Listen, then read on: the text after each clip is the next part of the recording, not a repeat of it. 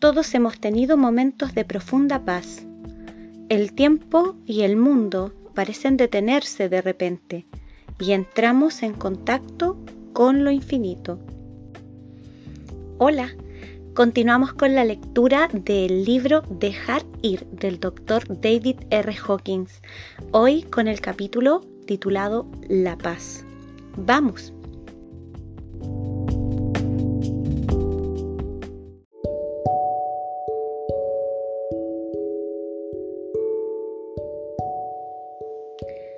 Capítulo 12.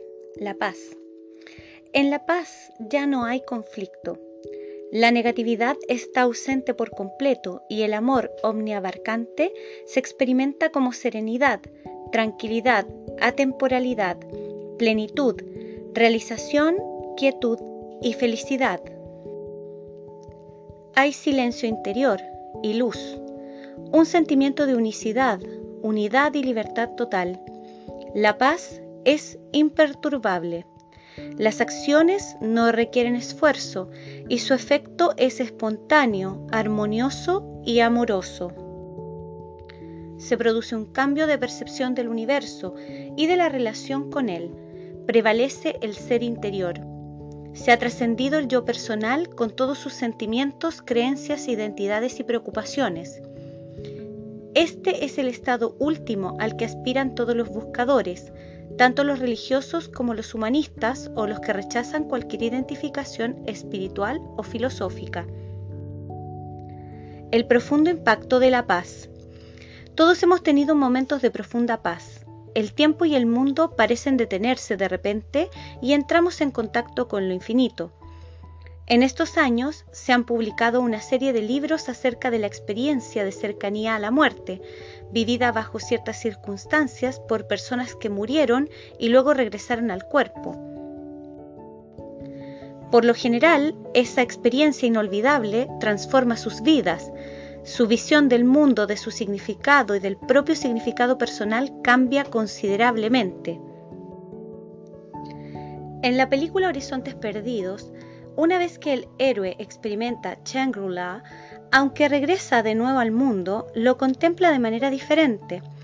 Desea a toda costa volver al Shangri-La, donde prevalece el estado de paz. Cuando vivimos la experiencia de la paz, ya no somos víctimas del mundo, ya no estamos a su merced como antes, porque hemos tenido un destello de la verdad acerca de él y de lo que realmente somos.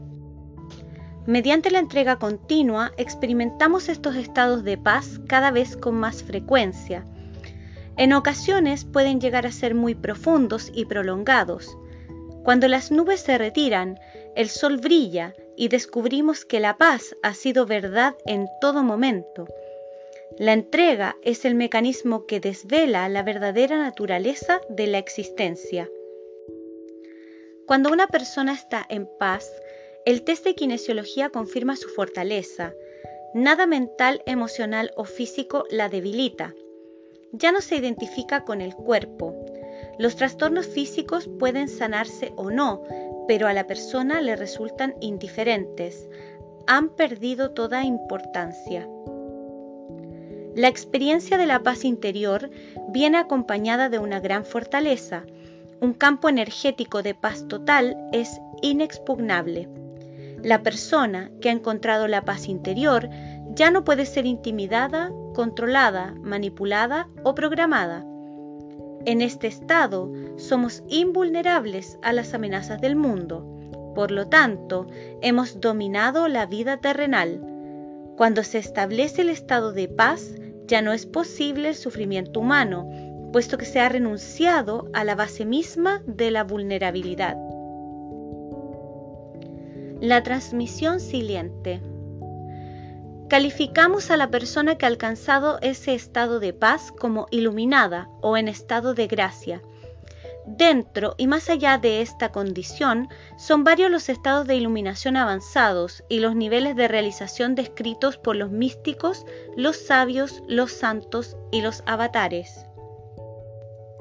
Se deriva un beneficio silencioso, no verbal de estar en presencia de un ser iluminado. En sentido clásico, son los maestros espirituales avanzados, santos o sabios. Los buscadores viajan grandes distancias para estar en presencia física de este campo de energía. El devoto o buscador recibe la transmisión silenciosa de la energía de alta frecuencia del aura del maestro, que se describe como transmisión de la no mente, gracia del gurú o bendición del maestro. Esta transmisión impersonal ocurre por sí misma. El estado de paz infinita se irradia incondicionalmente en el campo de energía del maestro o santo. Buda dio una flor a su discípulo como símbolo de la transmisión de esta energía. Si hemos estado en presencia de un gran maestro que irradie esta energía, nunca seremos los mismos. Lo más beneficioso que nos puede ocurrir es haber estado en presencia de un gran maestro, porque absorbemos su vibración al presenciar ese estado de paz y entrega total. La transmisión silenciosa de este estado es un fenómeno no verbal, energético, que no depende de la lógica. La vibración del aura del maestro avanzado funciona como una onda portadora que facilita la comprensión de sus palabras pero el elemento catalizador es la onda de energía y no las palabras. A través de la transmisión silenciosa, la energía del santo o maestro avanzado se incorpora a nuestra aura, a nuestra función cerebral y a todo nuestro ser. Gracias a que esta energía de paz se transmite hacia afuera, hacia el mundo, la humanidad sigue viva. Sin ella se habría destruido hace mucho tiempo. Por eso nuestra evolución interna sirve a toda la humanidad. Al alcanzar estos estados elevados de amor y paz, nos convertimos en presencias salvadoras en el mundo.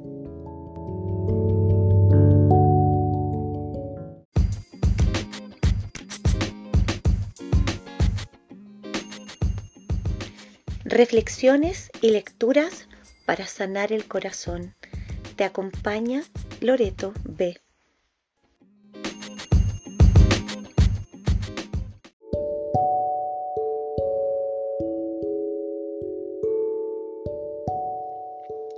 Entregarse a la realidad última. El distintivo de este nivel es la ausencia de deseos. No hay necesidad de querer nada, porque todo se manifiesta en la vida de forma espontánea y automática, sin voluntad consciente ni esfuerzo. A este nivel, los pensamientos mantenidos en la mente son muy poderosos y tienden a manifestarse rápidamente. El fenómeno de la sincronía es continuo, los mecanismos de causa y efecto y el funcionamiento interno del universo se revelan con claridad, puesto que somos testigos de la base misma de la realidad. Estos estados de conciencia muy elevados suceden espontánea e inesperadamente y tienden a recurrir y permanecer durante periodos cada vez más largos. Una vez que hemos experimentado esto, tenemos la intención de que el estado de paz sea permanente. En el relato siguiente se describe a qué se parece y cómo sucede este estado experimentado después de tres años y medio de entrega continua. Era un frío día de invierno. La entrega había sido continua durante 11 días a un nivel de conciencia nunca alcanzado antes, ni siquiera durante el psicoanálisis. Tenía que ver con la base misma de la supervivencia del ego y su identificación como individuo guardaba relación con cómo experimentamos la propia existencia y con el deseo de experimentar el propio ser. A medida que pasaban los días, el proceso parecía no tener fin. Me surgió la duda, ¿estoy intentando lo imposible? Me quedó claro que la propia duda era un mecanismo de defensa, la abandoné y la entrega continuó a gran profundidad. Más tarde, ese mismo frío y lluvioso domingo, entré en un restaurante y me senté solo en la mesa, y de repente el mundo se transformó milagrosamente. Se produjo una profunda sensación de paz y quietud interior, mayor que cualquier cosa imaginable. La experiencia estaba más allá del tiempo. De hecho, el tiempo no tenía significado alguno y el espacio tampoco existía tal como solemos experimentarlo. Todas las cosas estaban conectadas. Solo había una vida expresándose como un único ser a través de todos los seres vivos. No sentía ninguna identificación con el cuerpo ni interés por él. En la sala tampoco había ningún cuerpo más interesante que otro. Todas las emociones y acontecimientos estaban interconectados y todos los fenómenos se producían porque cada cosa manifestaba espontáneamente su naturaleza interior, como si el movimiento y el crecimiento fueran el desarrollo espontáneo del potencial. La quietud imperturbable tenía una cualidad como de roca. Era obvio que el ser real era invisible, sin principio ni fin, y solamente se había producido una identificación transitoria con el cuerpo y la historia individual.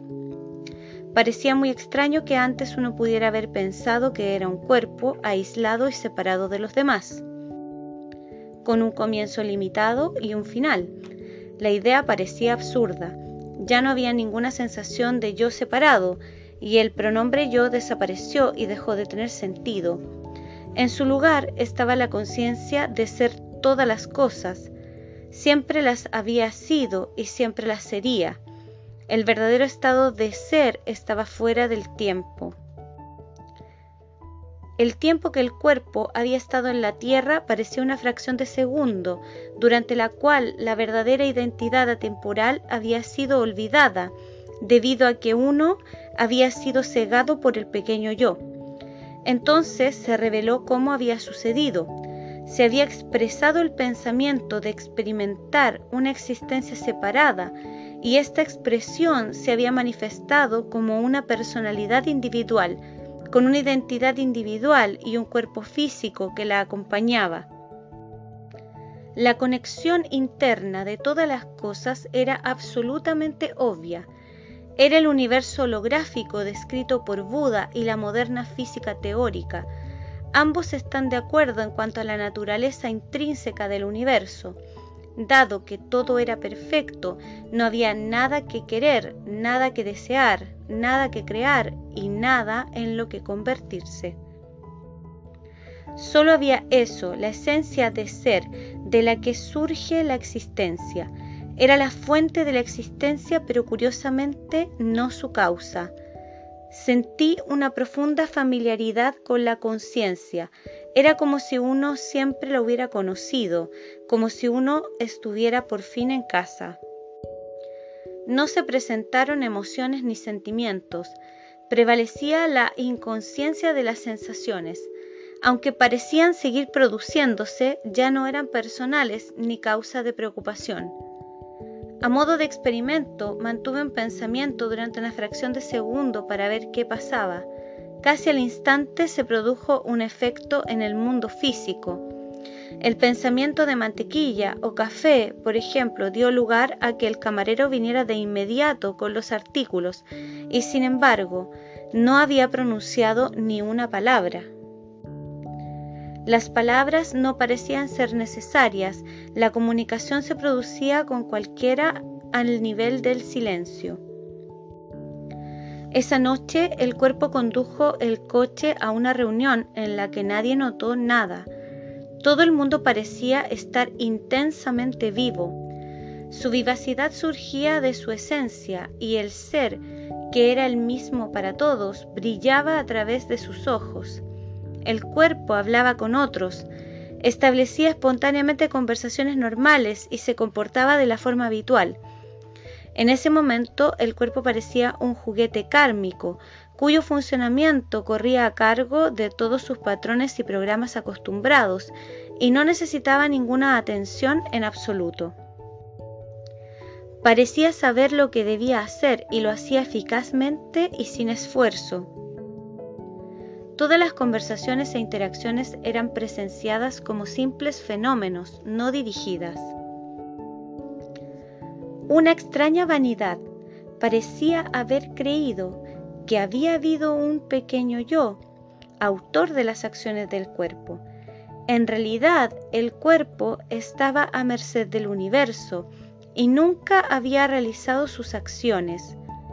Los fenómenos eran como vibraciones de la mente que no tenían realidad o existencia separada.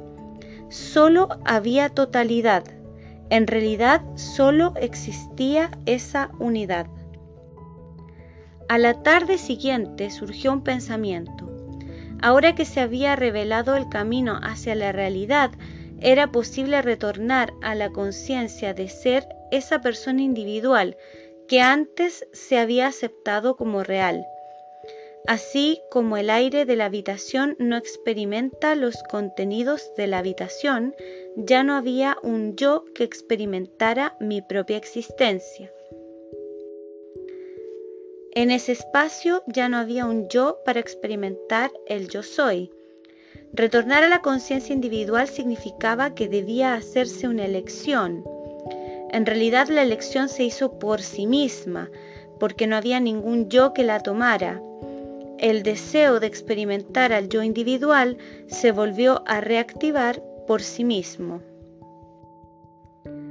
Estaba presente la opción de soltarlo, pero regresaron a la memoria las cosas que todavía no había terminado en el mundo. A medida que retornaba el sentido del yo, las elecciones eran observadas, no activamente decididas. Se estaba produciendo el proceso de retorno. Podía ser permitido o soltado. Fue permitido y continuó. Cuando amaneció el retorno se había completado, pero ahora con una sensación diferente con respecto a la identidad personal.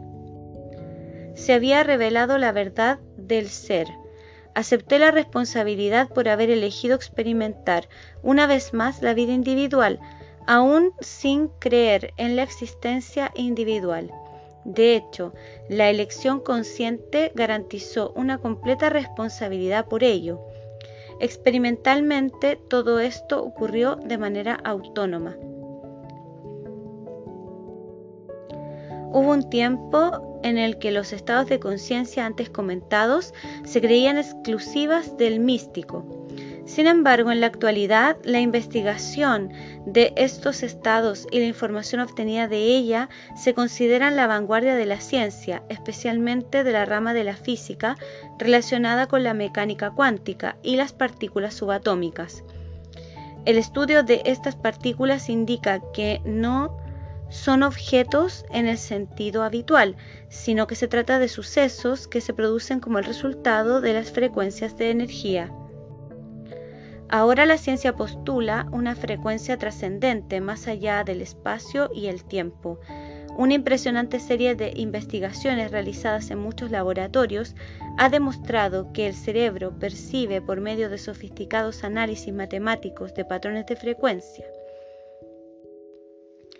Estos hallazgos se han traducido en lo que se ha dado en llamar el paradigma holográfico, que afirma que en el universo todo está conectado, incluida la mente humana.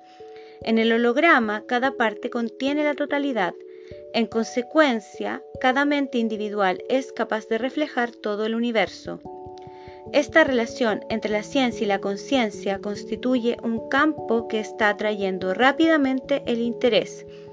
Así lo evidencia la publicación de libros como El paradigma holográfico, La totalidad y el orden implicado, El Tao de la física, La danza de los maestros de Wu Li, Mindful Universe, Psychoenergetic Science y de artículos con títulos como Conciencia de campo y la nueva perspectiva sobre la realidad, el universo implicado desplegado, el modelo holográfico, física y misticismo y el medium, el místico y el físico.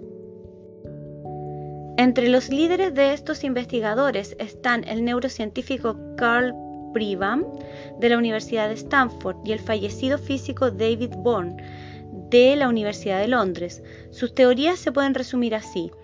Nuestros cerebros construyen matemáticamente la realidad concreta, interpretando frecuencias de otra dimensión el reino de una realidad primaria, pautada y significativa que trasciende el tiempo y el espacio.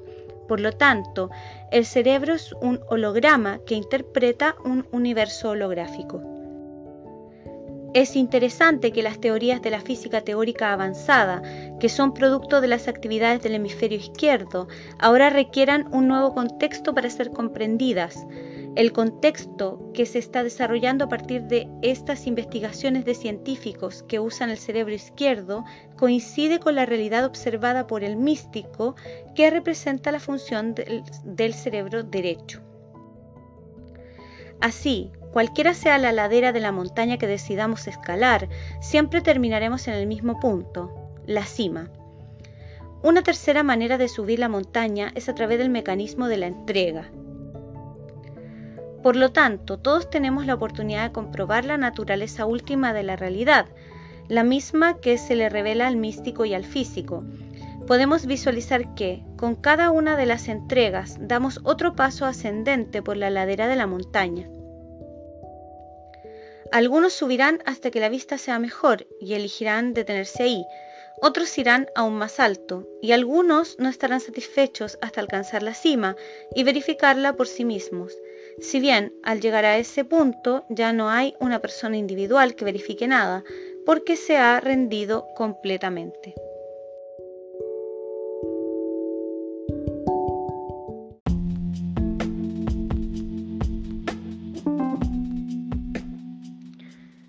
Dado que todo era perfecto, no había nada que querer, nada que desear, nada que crear y nada en lo que convertirse.